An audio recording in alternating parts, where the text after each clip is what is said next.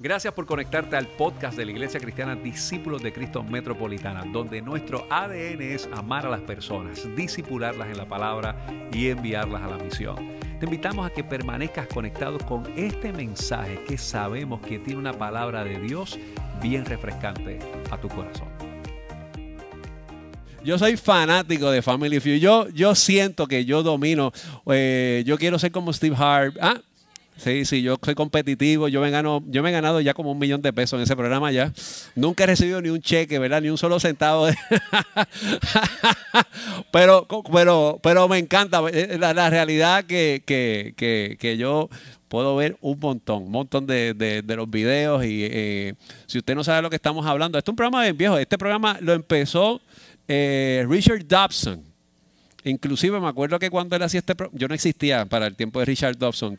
Vamos, vamos a empezar por ahí, ¿verdad? Pero, pero mi fiebre es tanta que he visto episodios de Richard Dobson. Básicamente son una serie de encuestas entre dos familias y hay que saber, ¿verdad? Lo cual, qué es lo que la mayor parte de las personas pueden opinar con respecto a un, a un tópico, una pregunta que se haga a, relucir y pues... Eh, a mí este asunto de las trivias me gusta muchísimo, ¿verdad? Y me, pongo medio competitivo, ¿verdad? Y toda esta cuestión ahí, eh, tengo juegos de video de Family Feud, tengo juegos de mesa de Family Feud.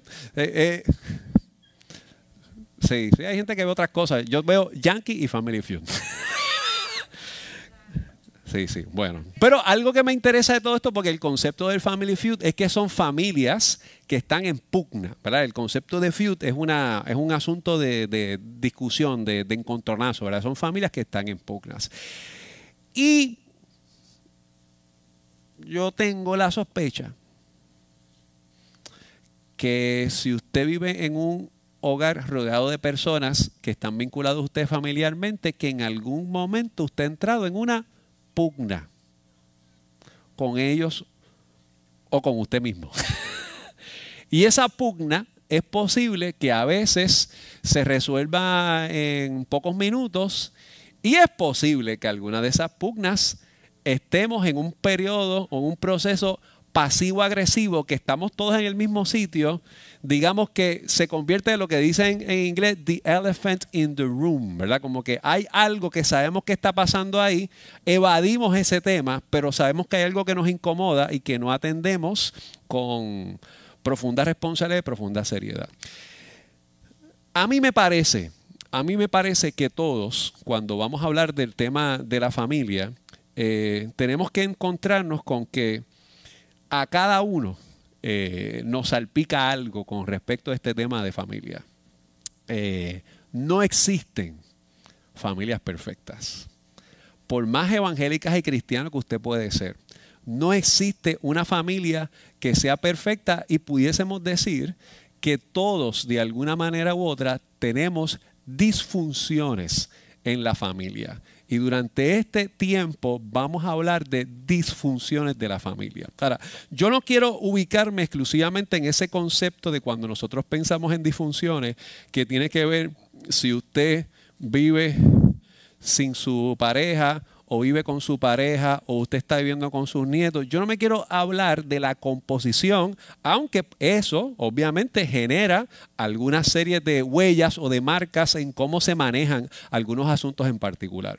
Eh, y mirar esto desde varias perspectivas en lo que nosotros podemos pensar. Hay muchas familias que nosotros hemos visto en los medios de comunicación y en la, serie de televisión. Eh, y yo, bueno, de hecho, ahora mismo hay como una como un, ¿cómo se llama eso? Cuando se hace como un, como un rerun, ¿qué se llama eso? Cuando se vuelven a poner cosas que antes existían, pero como que después de muchos años y... Eh, cuando yo pienso, eh, por lo menos en serie de televisión puertorriqueña, esta es la familia que yo pienso inicialmente, que es la, esta serie que había antes, que era la familia García, ¿verdad? Que estaba Toby Muñiz, ahí está eh, Gladys Rodríguez, ¿cómo que se llama este muchacho? Edgardo Rubio, ¿verdad? ¿Qué se llama él? No, Edgardo, no. Edgardo Rubio. Bueno, ese mismo, gracias, gracias Wilma, ¿verdad? Y de hecho, ahora va a haber, va a haber un, reencuentro, ¿verdad? Que creo que lo están haciendo en, el teatro. Obviamente, Tommy Muñoz falleció hace muchos años atrás, hace unos cuantos años atrás, y están haciendo un reencuentro. Creo que va a salir Rafa Muñiz con Alexandra Fuentes, está, se van a estar ubicando, así que se está haciendo un nuevo, un nuevo reencuentro. Así pueden poner la imagen de, de ahora de lo que nos estamos teniendo, ¿verdad? Que básicamente se están desarrollando en todo este tiempo. Ahora, yo quiero presentar algunas otras familias que yo he visto en la televisión eh, y que me parece que sí pueden retratar algunas cosas de nosotros, ¿verdad? Eh, por ejemplo, hay una, una, serie de dibujos animados que existió por mucho tiempo, que todavía existe en el día de hoy, que es la familia de los Simpsons. ¿Verdad? Ahí dice algo, dice take control of your time. Voy a hablar un poquito de eso en un momento dado, ¿verdad? Pero la familia de los simples es bien interesante. De hecho, lo interesante de ser dibujos animados es que ellos no cambian. es como si se quedaran estáticos en el tiempo, porque no hay una modificación física. Siempre tienen ahí. Y usted tiene este hombre, eh, Homero Simpson, que es un hombre que usualmente no posee mucha. Eh, destrezas de manejo eh, sociales. Eh, usualmente se va a la barra con sus panas, se da eh, par de cerveza. su esposa está tratando de mantener el hogar. Tiene un hijo que es bien traveso, que es Bart. tiene una niña que es extremadamente inteligente. Y, constantemente hay algunas situaciones curiosas en todo eso. De hecho, a mí me parece que esta familia es mucho más parecida a nosotros lo que nosotros podemos pensar. Porque curiosamente Marsh, ¿verdad? Que es la mujer que tiene este peinado, eh, eso es como un, como, ella tiene como, ¿cómo que se llama? Como un ciprés en la cabeza azul. ella tiene como un ciprés azul en la cabeza. Marsh intenta provocar una serie de espiritualidad que su esposo no le, no le importa. Y miren, usted tiene que entender una cosa, y posiblemente esta sea la historia de usted, sin, que a veces lo que queramos decir, pero la cantidad de mujeres que van o asisten a la actividad religiosa, a la actividad de fe, a la iglesia, y sus esposos no están, es altísima. De hecho, y es posible que algunas veces el esposo esté presente en cuerpo, pero está esperando que el pastor termine porque se quiere ir de aquí. Yo no me chupo el dedo. Esas cosas ocurren en muchos de nosotros, ¿verdad? Como yo no soy bobo, tú sabes. Puedo tener cara, pero no lo soy, ¿verdad? Entonces, de alguna manera, estas dinámicas retratan nuestras propias realidades y capturan esas luchas que nosotros tenemos. Hay una familia que a mí me llamó eh, que, que, se, que se proyectó por mucho tiempo en la televisión eh, y, es la familia de Full House, ¿verdad? Eh, lo que nosotros, inclusive se llamaba el, personaje de Danny Tanner, que lo ejemplificaba Bob Syke, que falleció al inicio de este año, le decían America's Dad, ¿verdad? La, imagen de este hombre, ¿verdad? Que ellos decían, you, you gotta hug it out, ¿verdad? Era como que cualquier cosa había que, que, abrir, eh, abrazarse. Inclusive, si usted llegó a ver varios episodios de Full House, cuando la gente tocaba la puerta, ellos decían, it's always open, siempre está abierto, es como que hay un espacio abierto para que tú puedas entrar a nuestra familia. Y lo curioso de esta familia es que esta familia se componía de un padre con tres hijas que su esposa había fallecido y su mejor amigo y el hermano de su esposa vienen a vivir con él para ayudarlo en la crianza de esas niñas porque de repente ellas no estaban presentes. Y eventualmente tienen una serie de, de otras Modificaciones en la serie porque las nenas crecen, ¿verdad? No, no son, eh, no son cartoons, ¿verdad? No, no, no, se quedan igual, van creciendo y todas estas cosas. Había otra serie que yo oía bastante, que era una familia afroamericana, que era Family Matters, ¿verdad? Y estaba Carl Winslow y había un personaje que era el vecino, que no vivía allí, que nosotros lo conocemos como Steve Urkel. Y él decía, Did I do that? Y se vestía y se ponía, eh, era, ¿verdad? Como, como un nerdo, ¿verdad? En este concepto, y él pasaba y siempre se metía a la casa y era bastante impertinente cuando entraba a, a los asuntos familiares y siempre estuvo enamorado de la hija de, de, de, Carl, ¿verdad? Que se llamaba Rachel, ¿verdad? Y estaba enamoradísimo y ella obviamente le sacaba el cuerpo todo el tiempo, ¿verdad? Ahora, recientemente hubo una serie eh, que acaba de terminar. eh, una serie que acaba de terminar eh, de seis temporadas que se llamaba This Is Us. Una serie espectacular, espectacular.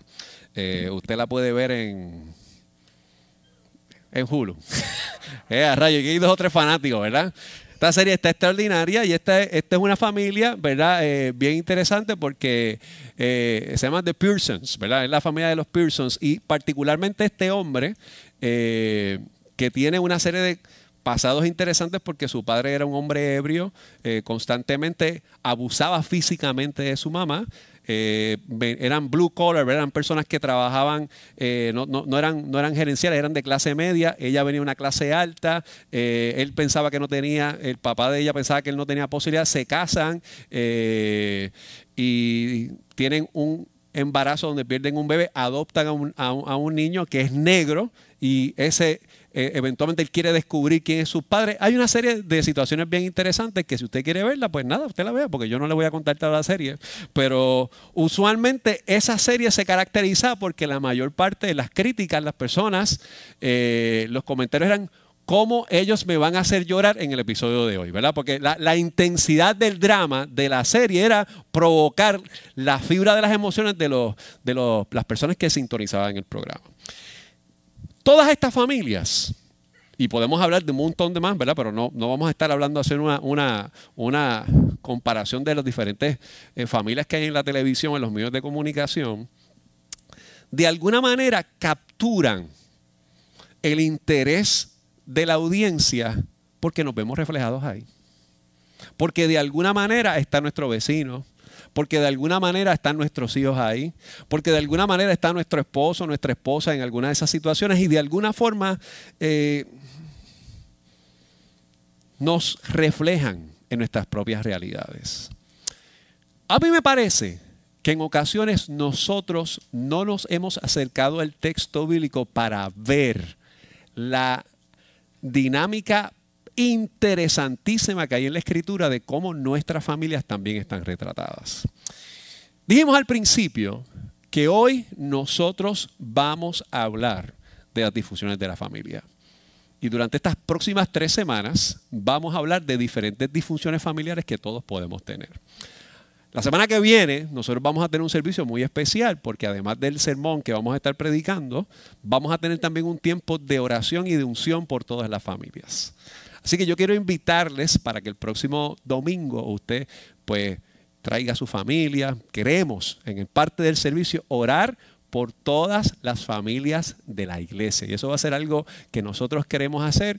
Y yo creo que a veces es importante, y eso vamos a hablar en el sermón del día de hoy, cómo podemos de alguna manera capturar nuestra experiencia de encuentro familiar en la oración todos y todas. Quiero invitarle al libro de Ageo, al capítulo 1 del libro de Ageo.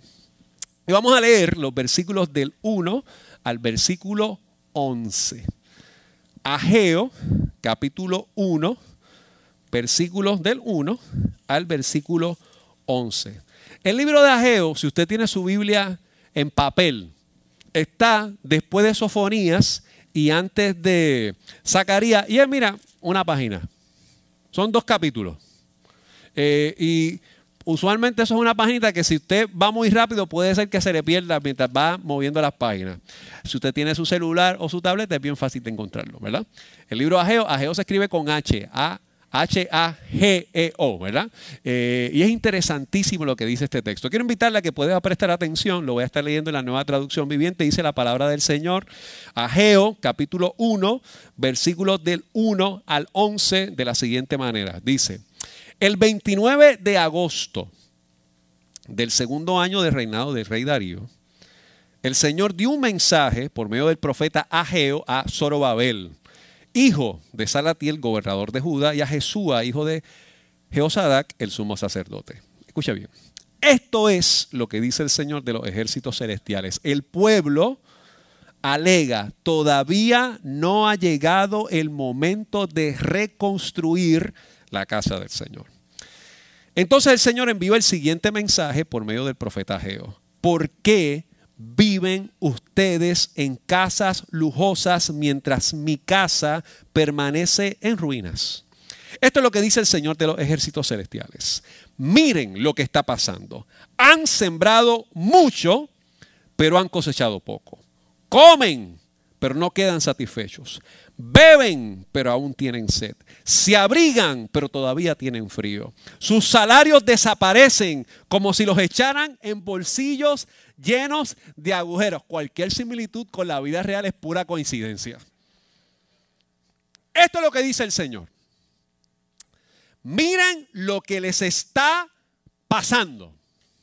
Vayan a los montes, traigan madera y reconstruyan mi casa entonces me complaceré en ella y me sentiré honrado, dice el Señor. Esperaban cosechas abundantes, pero fueron pobres. Y cuando trajeron la cosecha a su casa, yo la hice desaparecer en un soplo. ¿Por qué? Porque mi casa está en ruinas, dice el Señor de los ejércitos celestiales. Mientras ustedes se ocupan de construir sus elegantes casas, es por causa de ustedes que los cielos retienen el rocío y la tierra no produce sus cosechas. Yo mandé la sequía sobre sus campos y colinas. Una sequía que destruirá el grano, el vino nuevo, el aceite de oliva y las demás cosechas. Una sequía que hará que ustedes y sus animales pasen hambre y arruinará todo aquello por lo que tanto han trabajado. Vamos a orar. Señor, nos acercamos ante tu bendita palabra que ella misma dice, o leemos en ella, que es como espada de doble filo, que puede penetrar hasta el tuétano de nuestros huesos. Hoy nos acercamos ante tu palabra con, con el temor y el temblor, con la humildad y con la sinceridad de saber que hay aspectos al interior de nuestros hogares y familias que merecen ser atendidos.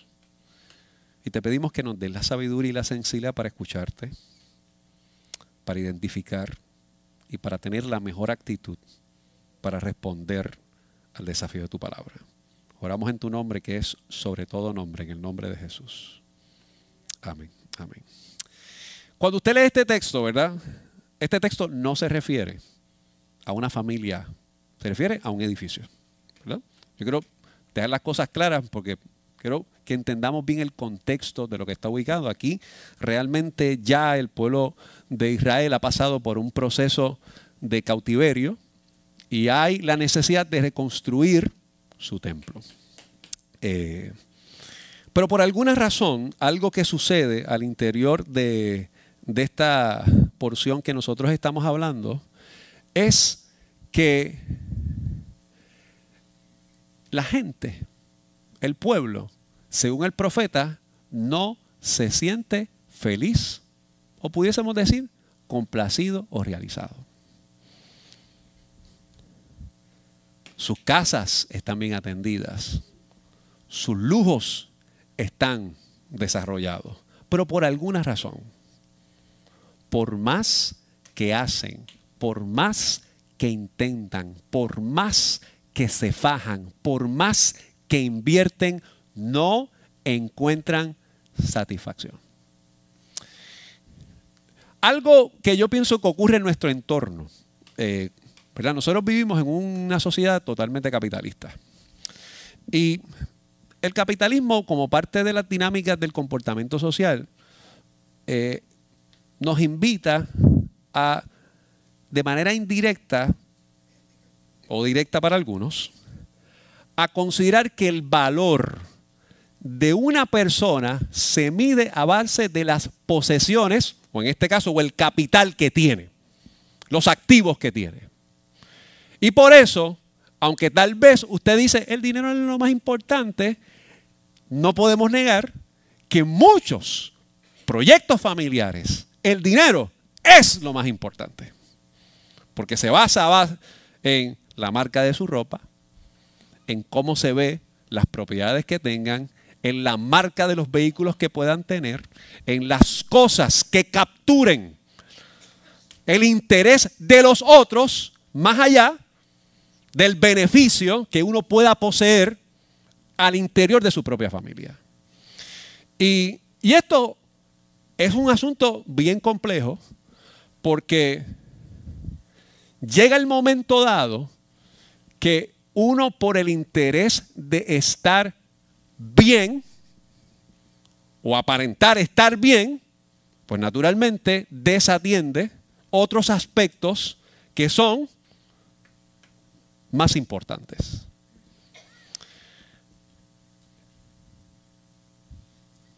Yo creo que nosotros pensemos con total honestidad. Y si usted pudiera, durante estas próximas semanas, y si usted pudiera pensar sinceramente al interior de su hogar, cómo Dios nos puede hablar o dirigir en este tiempo para ser ese hogar que respire, que proyecte presencia de Dios. Para mí eso es lo más importante en todo esto. Y no pensar que esto es un asunto de otras familias, sino que esto es un asunto que naturalmente nos atañe a todos. Miren, cuando nosotros pensamos en disfunciones familiares, una disfunción que usualmente ocurre en algunas familias es cuando se da la dinámica de que en alguno de los componentes familiares hay abuso de sustancias. Ya sea de sustancias controladas o de sustancias ilegales, o cuando se utiliza la palabra abuso es que se usa mucho más allá de lo debido. Y eso en ocasiones genera un ambiente hostil y complejo al interior de la familia. Dos, cuando hay familias que su propósito es resolver las situaciones mediante la pugna y no donde no hay espacio para poder escucharnos los unos a los otros. Donde a veces se resuelven las cosas mediante la violencia verbal, física y por qué no esconder que en algunas ocasiones hasta la violencia sexual. Eso es duro. Pero sí ocurre en nuestro entorno. Yo no me atrevería a decir que es la mayoría, pero eh, yo creo que eh, en las últimas semanas a mí me han llamado más medios de comunicación para responder a algunos asuntos que pasan en el país que en los pasados cinco meses. Hubo algunos que me llamaron la semana pasada y yo le dije, estoy en culebra. Pero todos estos asuntos que pasaron, en algún momento llamaron para ver si podíamos participar en la discusión pública de lo que estaba pasando. Uno quisiera pensar que esas cosas que ocurren, aquellas personas no tienen una experiencia de formativa de fe. Yo tengo que decirle, que yo no me chupo el dedo tampoco. Que algunas de esas cosas ocurren en familias que han sido levantadas en hogares cristianos. Hay veces que alguna disfunción familiar es que hay autoritarismo en el hogar. Donde la opinión de alguna de las partes, ya sea del hombre y también a veces de alguna mujer, es lo que se dice y se resuelve mediante la intimidación, más allá de resolver la situación. Así que no es que se atiende, es que se intimida para que nadie aporte y se tiene que hacer lo que dice el abusador. Hay disfunciones en la familia que responden a desapego emocional. Y de repente usted a veces, y a veces nos ha pasado posiblemente, vamos a abrazar a alguien y esa persona es más tiesa que... Usted... Y, y te escodea. Porque a veces no han sido levantados o han sido marcados por un acercamiento de contacto físico que resultó ser amenazante, incómodo.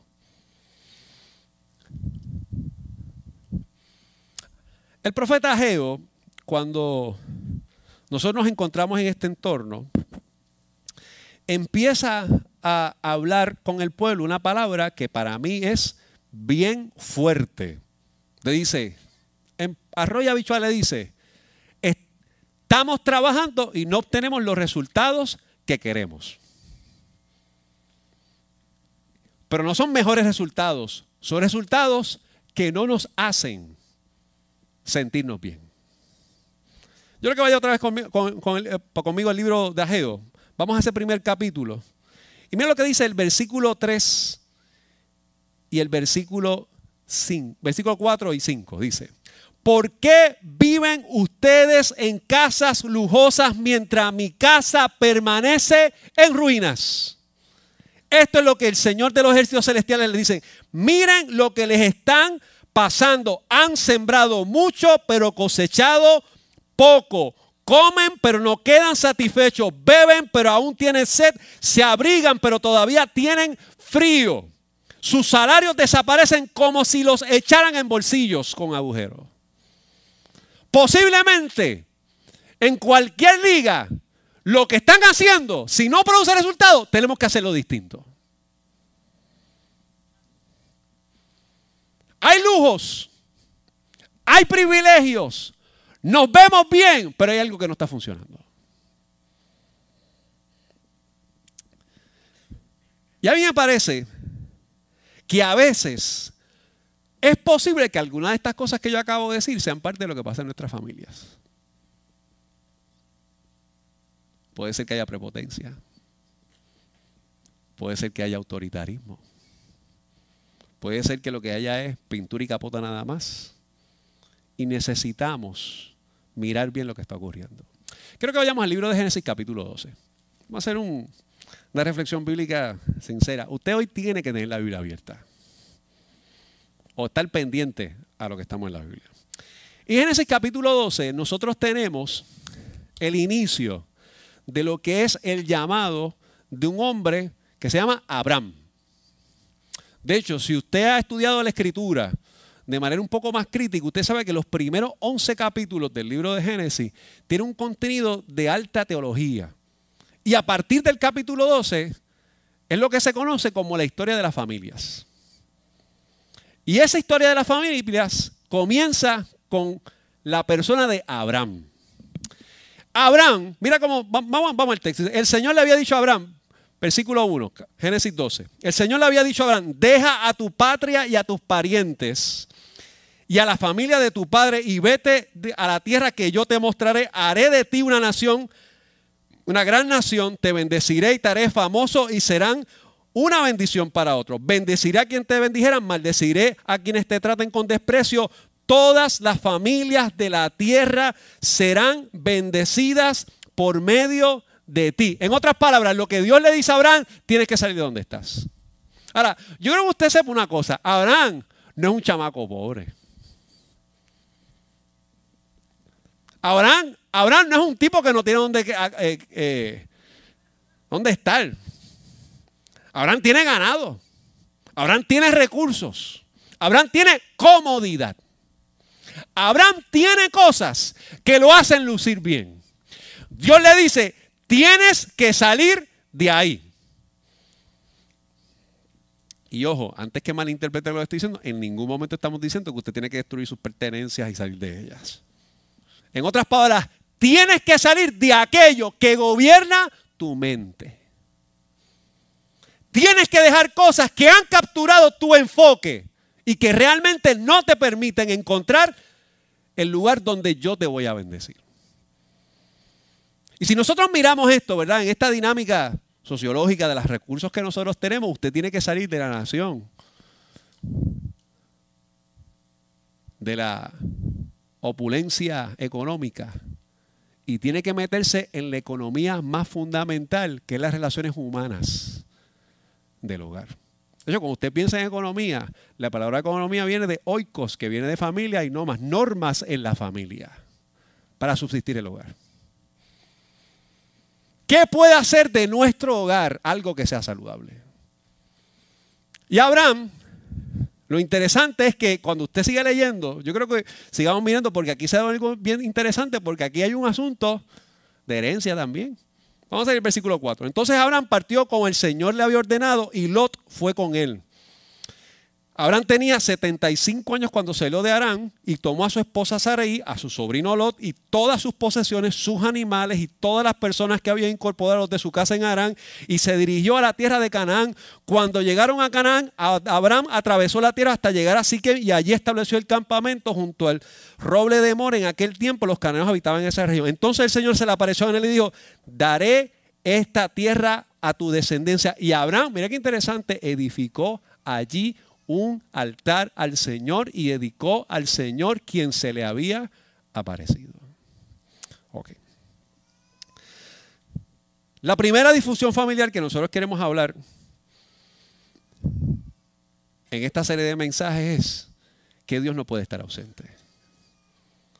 Dios tiene que ser primero en casa. Miren, yo me acuerdo cuando mi hermana mayor se casó. Se casó en este templo. 21 de septiembre de 1996. Un año antes, un año y un mes antes, mi papá había fallecido. fue una boda bien emotiva, bien particular.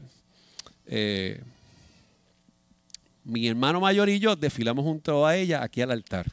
Estaba oficiando el reverendo Héctor Rivera.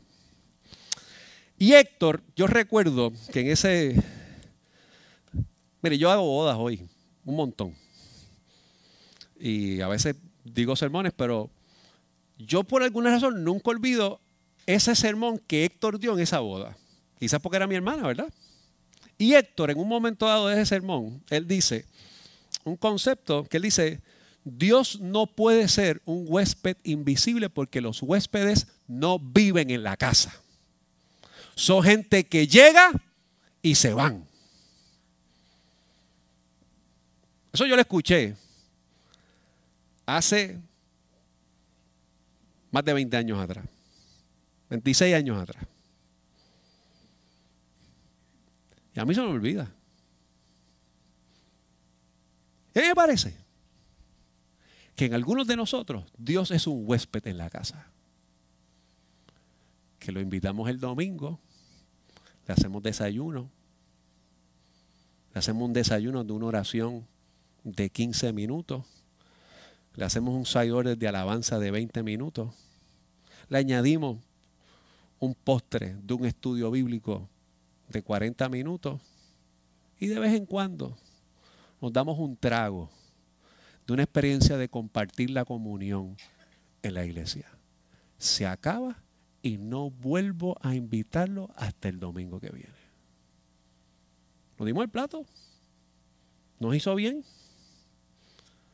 Pero usted bien sabe, ¿verdad? Que si usted come nutritivamente hoy y come comida de chatarra mañana y el martes y el jueves y el miércoles y vuelve a comer comida nutritiva el domingo, usted sabe que su dieta es un desastre. Usted no puede hacer ejercicio una vez a la semana y no hacer ejercicio el resto de la semana. Algo es mejor que nada, but it's never enough. En ese caso, yo creo que la pregunta sería si nosotros hemos levantado altares en las tierras donde vivimos con nuestra familia.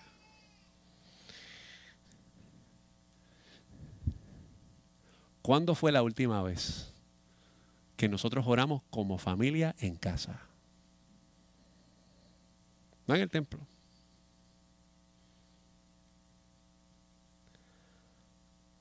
¿Cuándo fue la última vez que tuvimos un plan intencional de al menos conversar de qué Dios está haciendo y nos está enseñando en este momento? Porque tal vez pudiera ser que nos parezcamos más a Lot que a Abraham. Que nos guste más la tierra que se ve que la tierra que verdaderamente puede producir. No podemos negar que algunos de nosotros ponemos primero el dinero. Es posible que algunos de nosotros pongamos primero el entretenimiento. Es más, voy a decir algo que puede ser hasta contradictorio. Es posible que pongamos primero hasta la propia familia. Hay veces con este asunto de que la familia es primero, nos hemos convertido nosotros en un proceso de idolatrar nuestra casa, pero no profundizar en nuestro hogar. Y detrás de este concepto de family first, lo que estamos haciendo es un desbalance, un desequilibrio de lo que debemos ser. Escúcheme bien, si su hijo juega domingo, vaya al juego de su hijo. Eso no es lo que estamos diciendo aquí. Pero procuro orar en familia. Escúcheme bien, si hay una actividad familiar dominical, vaya y vaya a la playa. Pero acuérdese que la oración no se reduce al templo. Porque de lo contrario, miren, más claro no canta un gallo. Dios deja de ser primero.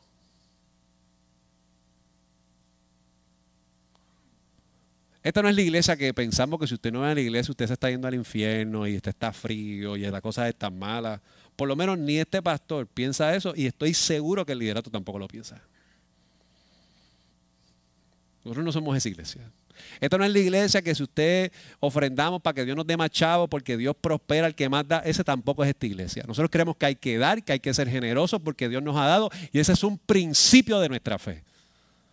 Pero nosotros no hacemos nada a cambio de nada porque ya Dios lo hizo todo por nosotros. Hay veces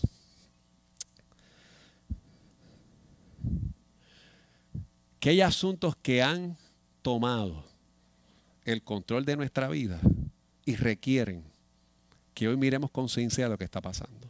Yo creo que vayamos a Génesis capítulo 22. Y Génesis 22 tenemos una vez más Abraham. Pero este Abraham ahora resulta que tiene un hijo. Y este hijo que tiene Abraham se llama Isaac. Aquí hay algo bien interesante, porque aquí viene, esto requiere una reflexión teológica. Pero yo quiero tratar de verlo lo más rápido posible lo que esto implica. Váyase a Génesis capítulo 22. Yo creo que leamos, vamos a leer un poquitito bastante en el día de hoy. Pero yo creo que lo, acerquemos para ver qué, qué Dios nos invita a pensar con respecto a esto que nosotros estamos haciendo. Dice Génesis 22, dice, tiempo después Dios probó la fe de Abraham. Abraham lo llamó Dios. Sí, respondió él toma a tu hijo, tu único hijo. Sí, a Isaac, a quien tanto amas. Y vete a la tierra de Moria. Allí lo sacrificarás como ofrenda quemada sobre uno de los montes, uno que yo te mostraré. A la mañana siguiente, Abraham se levantó temprano, ensilló su burro y llevó con él a dos de sus siervos junto con su hijo Isaac. Después cortó leña para el fuego de la ofrenda y salió hacia el lugar que Dios le había indicado. Y al tercer día de viaje, Abraham levantó la vista y vio el lugar a la distancia. Quédense aquí con el burro, dijo Abraham a su siervo. El muchacho y yo seguiremos un poco más adelante. Allí adoraremos y volveremos enseguida. A mí me parece que esa expresión de Abraham es interesantísima.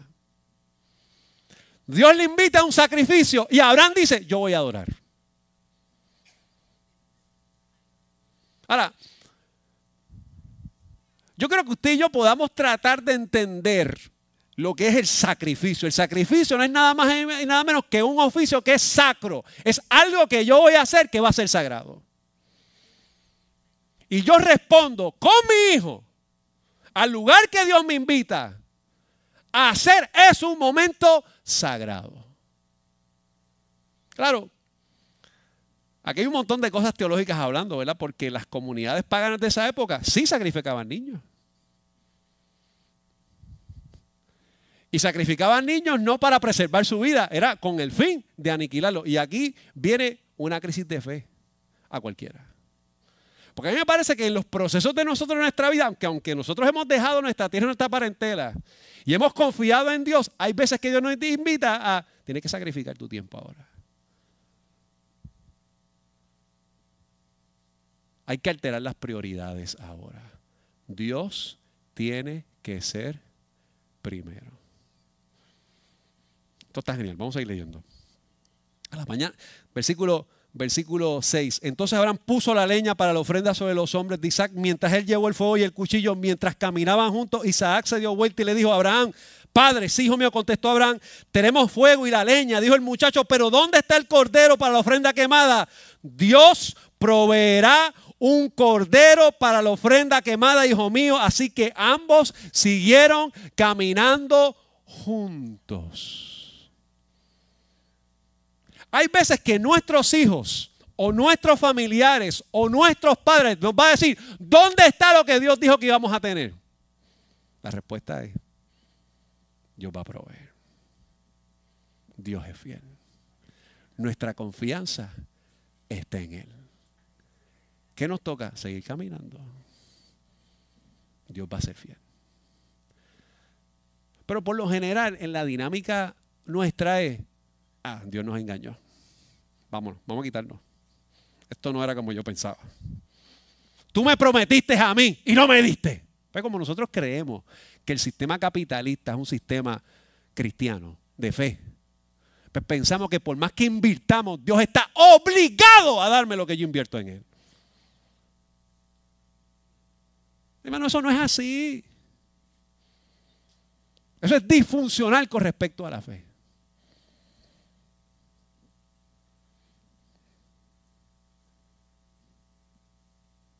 Yo lo quiero un montón, ¿sabes?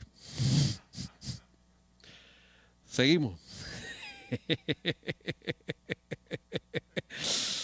Cuando llegaran al lugar indicado por Dios, Abraham construyó un altar, colocó la leña en el fuego, luego ató a su hijo Isaac y lo, lo puso sobre el altar encima de la leña.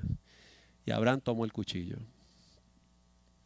Y aquí viene la palabra difícil, para matar a su hijo en sacrificio. Y en ese momento el ángel del Señor lo llamó desde el cielo, Abraham, Abraham. Sí, respondió Abraham, aquí estoy. No pongas tu mano sobre el muchacho. No le hagas ningún daño, porque ahora sé que de verdad temes a Dios. No me has negado ni siquiera a tu hijo, a tu único hijo. Y entonces Abraham levantó los ojos y vio un carnero que estaba enredado por los cuernos en un matorral. Tomó el carnero, lo sacrificó como ofrenda quemada en lugar de su hijo. Y, y llamó a aquel lugar Jehová Jireh, que significa el Señor proveerá. Wow. Dios nunca le pedirá a usted que asesine y que mate la dignidad de su casa. Pero sí le va a pedir que lo ponga primero al interior de todos los aspectos de su casa. Hay veces que como nosotros decimos que Dios es primero, lo que hacemos es que castramos a nuestra familia porque Dios es primero. Pero es porque no vamos juntos a adorar. Es porque nuestra adoración es tan solitaria, tan única y exclusiva, que se convierte de nosotros y nunca del hogar. Eso es disfuncional. Eso tiene que corregirse. Y eso requiere que encontremos la provisión de Dios en el monte.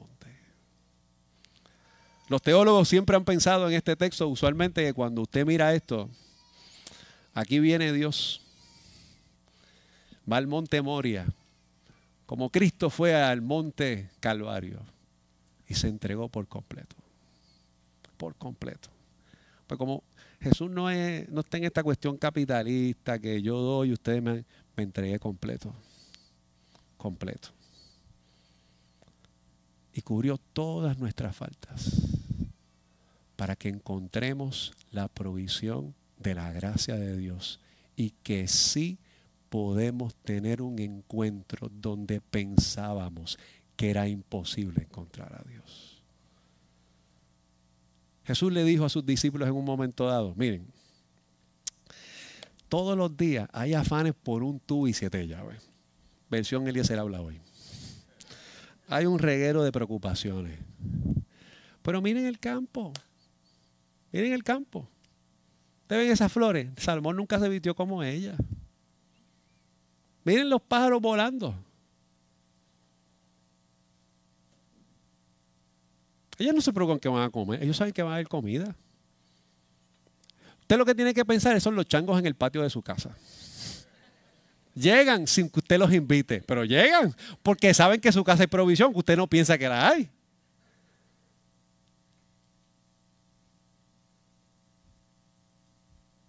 Jesús le dice a sus discípulos, yo les voy a decir una cosa. Busquen, busquen primeramente el reino de Dios y su justicia. Sea justo. Y todas las demás cosas vendrán por añadidura. Habrá provisión, pero hay algo que tal vez es más importante. Y posiblemente eso se ha convertido en un plato de comida de los domingos. O tal vez en algún momento de la semana. Pero no es algo habitual en nosotros. Y lastimosamente tengo que decirle que eso se vuelve disfuncional. Porque no hay salud espiritual. Y eventualmente hay desgaste emocional, desgaste en nuestra vida y Dios se convierte en meramente un salvavidas en vez de un referente, en vez de una embarcación para atravesar el mar. Yo quiero invitarte a que bajes tu rostro esta mañana. Yo creo que hay asuntos que, mis hermanos, usted tiene que hacer como Abraham. Usted tiene que salir de su tierra y su parentela. Y tal vez hubo cosas que usted aprendió en su tierra, en la tierra orientada por el dinero, o en la tierra orientada por las posesiones, o en la tierra orientada únicamente por los entretenimientos, o en la tierra orientada por simplemente, hasta por una falsa espiritualidad. Pero no hubo altar verdaderamente, no hubo adoración. Lo que hubo fueron cultos, eventos, ceremonias que nos desvinculaban de lo importante de nuestra vida. Yo quiero invitarte en el día de hoy, antes de nosotros acercarnos a lo que vamos a estar haciendo en el día de hoy, a que tú pienses con profunda sinceridad si Dios es primero en tu casa. Porque posiblemente Dios está ausente. Es parte de los domingos y la pasamos bien. Pero no te quedes, porque tengo que hacer mis cosas. Vete, la semana que viene te veo otra vez. Usted sabe que hay gente que la queremos mucho, pero de lejito, no de cerca. Pero a Dios no podemos tenerlo de lejito, hay que tenerlo de cerca. Siempre. Porque si Jehová no edifica la casa, nuestro trabajo es pura vanidad, es puro fronte, pero no tiene esencia. Y en esta mañana yo quiero ser, antes de todo lo que vamos a hacer, yo pienso que usted y yo vinimos aquí porque queremos un encuentro con el Señor. Y pues queremos que Dios trabaje al interior de nuestra familia.